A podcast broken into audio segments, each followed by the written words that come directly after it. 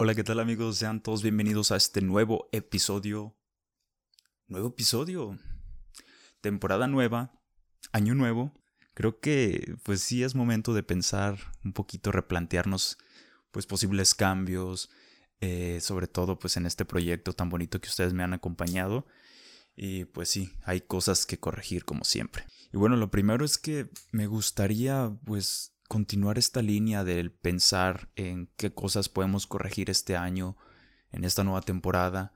Y pues he estado pensando mucho, he estado consumiendo bastante contenido, sobre todo he estado trabajando bastante en mi tesis porque pues este semestre, este año, es de terminar la tesis, es mi último semestre de la maestría y pues vamos a a intentar acabar por fin con esto. esperemos se logre, esperemos este, poder seguir enfocados en ello y pues con disciplina vamos a poder seguir creando un poquito más de contenido y justamente sobre eso es lo primero, el primer problema que he tenido pues con este proyecto. Y es que prácticamente la clave de cualquier creador de contenido en los medios digitales, en las redes sociales, pues es la constancia. Y es algo que por las razones que les estoy diciendo, pues me, se me ha dificultado bastante. Y la verdad es que sí necesito tener más dardos, más dardos que aventar para poder, este, pues por mera probabilidad dar en el, en el blanco, ¿no? Que en este caso el objetivo es que pues todos los videos pues sean más compartidos y lleguen a más cantidad de personas y sobre todo eh, por lo desafiante pues que es todo este sistema, todo el algoritmo que manejan las redes sociales, ¿no? Y pues eso requiere seguir creando más contenido, seguir escribiendo, seguir extrayendo esas ideas que me voy topando durante mi trayecto profesional para poder compartirlas, ¿no? Miren, yo la verdad es que pues no me considero un divulgador de ningún tipo, o sea, no vivo de esto, no es a lo que me dedico, solo soy un simple güey que se está preparando en un área de la ciencia y que le gusta aventar ideas, le gusta eh, sembrar estas ideas, compartir cosas y pues como desde muy niño pues me gusta crear contenido audiovisual, me gusta grabar videos y editarlos. Pero a veces bajo el pretexto de querer divulgar cierta información en específico o querer fomentar, sembrar esa semillita para que las personas investiguen, o sea, esa semillita de la curiosidad, ¿no? Eh, creo que a veces he caído en decir las cosas con una prepotencia y no sé, una soberbia que hasta yo mismo digo, oye, güey, ¿qué onda? Bájale de huevos, ¿no? Y pues sí, porque si realmente uno quiere llegar a ciertas personas que necesiten cierta información en específico, eh, creo que sí hay que bajarle de huevos. A nadie le gusta que le digan eh, las cosas o que le expliquen algo bajo eh, algún complejo de superioridad o, esas cosas por el estilo. Entonces, sí hay que cambiar un poquito esa manera de comunicar las cosas. Sí hay que ajustar un poquito esa manera de decir las cosas y ser conscientes de que pues estamos bajo nuestro privilegio de que nosotros sí tenemos esa información y no es culpa de la gente. Y si soy una persona sarcástica, pues ok, se vale, pero nada más hay que bajarle dos rayitas, ponle tú. He estado siguiendo a varios eh, divulgadores sobre todo divulgadores científicos, o bueno, de cualquier giro, pero tampoco vamos a meter a la bolsa a todos que todos son iguales, claro que no, pero sí he visto una constante en ellos y es que, pues a la hora de decir las cosas, a la hora de responder a la desinformación o a la ignorancia ante ciertos temas, pues suelen hacerlo con una prepotencia ironía que al final, pues quienes ven y comparten su contenido, quienes lo siguen, pues son personas que al final de cuentas tienen esa misma preparación.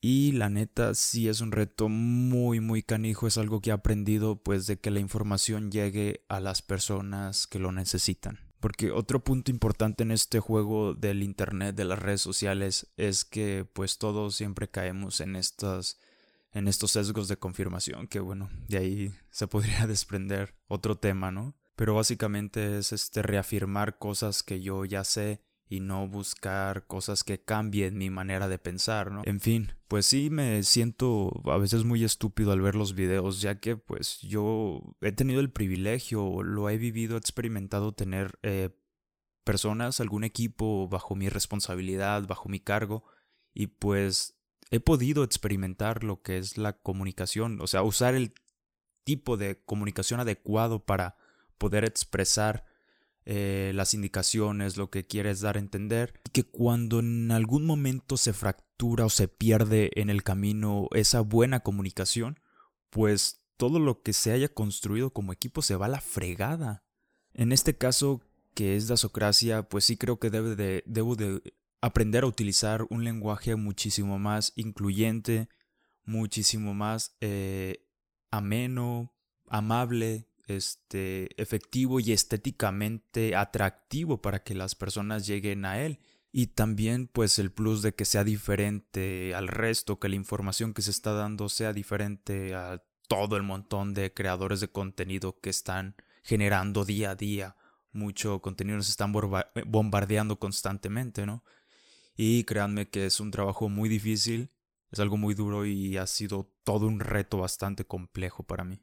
Se habla bastante de un concepto que me acabo de topar hace unas semanas viendo una convocatoria de una empresa que se llama ArcelorMittal, prácticamente la empresa más grande de Lázaro Cárdenas y a nivel Michoacán es muy importante, es una supergeneradora de empleos, eh, la sede del nepotismo laboral y de los hombres infieles.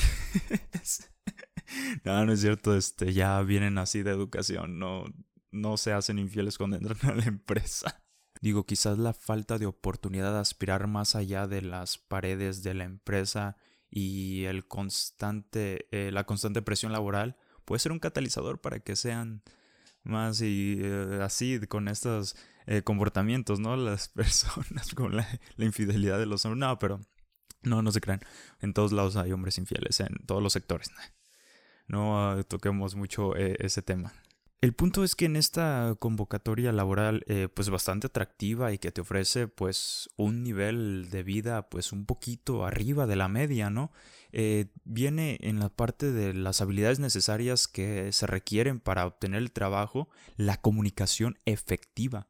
Y es un término que se ha estado usando bastante. ¿eh? Cuando veas esta cualidad y la quieras colocar en tu currículum, Solo recuerda que básicamente es entendernos para ser entendidos. Y uno de esos objetivos es que dentro de una organización todos podamos eh, tomar el mensaje, interpretarlo, registrarlo y en general entender este mensaje de manera similar, que todos tengamos como que el mismo concepto, darle el mismo significado para así poder eh, retroalimentarlo y darle seguimiento que es básicamente una clave para la mejora continua de cualquier empresa que le cague que sus trabajadores tengan que recibir más de una vez la misma indicación para hacer algo, ¿no? Porque pues esto conlleva básicamente a pérdida de tiempo. Y pues amigos, ustedes como yo saben que el tiempo es dinero, ¿no? Y sobre todo en una empresa que pues básicamente su objetivo es siempre generar generar este dinero, ¿no? Y para que se entienda mejor, aquí les veo un ejemplo sobre comunicación efectiva. Estoy trabajando en las modificaciones del reporte de este mes. Híjole, no recuerdo aquí a qué le damos seguimiento en esta parte.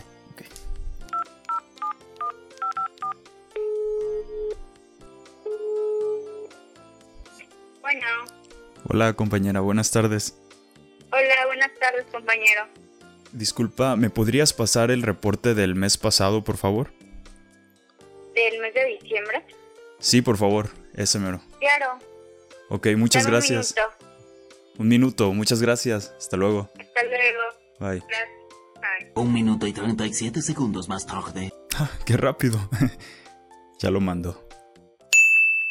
Y es que culturalmente como mexicanos somos muy de darle muchas vueltas a las cosas, de tener que corroborar varias veces eh, las indicaciones, porque pues puede que no se haya utilizado desde un principio el lenguaje, la comunicación adecuada, ¿no? Las palabras que se requieren. Y de, y de hecho tenemos los clásicos ahorita, en un momento lo hago, queda pendiente eso, que son palabras muy relativas que quedan ahí en el aire. Y, esto entre muchas otras costumbres que tenemos que replantearnos para poder eliminar, ¿no? Ahora, una conversación en un ambiente laboral que se te va a hacer muchísimo más familiar a ti es algo como este ejemplo.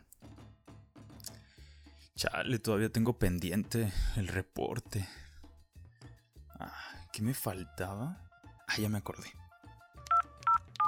A ver si me puede conseguir lo que me hace falta Y listo. ¿Qué onda, perdida? ¿Cómo estás? ¿Qué onda, Beto? ¿Qué onda? ¿Cómo estás? ¿Cómo Bien. estamos? Bien, bien. Ya te vi la otra vez por ahí, ¿eh? Andabas... Ay, cállate. ah, está bien. Oye, estaba trabajando desde ayer. Tengo trabajando con lo del reporte de este mes, pero me faltan unas cosas. Ya ves que... Pues la otra secretaria mensa no supo qué tenía que, que darle seguimiento, pero pues... Pues ya yo le dije que yo lo hacía, ¿no? Y... Órale, no, que está bien mensa esa vieja. Sí, no, está- te digo pues la- las cosas que uno tiene que andar pasando por gente incompetente.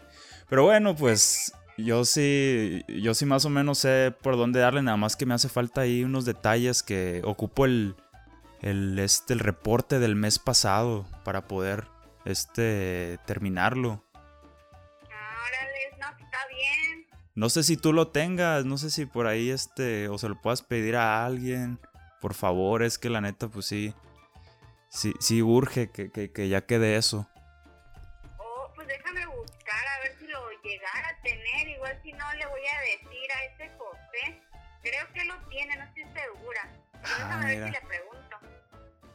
Ah, bueno, pues ahí, ahí lo checas y, y pues ya al rato ya luego me lo mandas, ya me echas ahí un mensaje o algo para, para saber, si no a ver cómo le hago mañana. Yo creo que igual y no hay problema si, si lo entregamos la próxima semana, porque pues también como nos traen acarrerados, ¿no?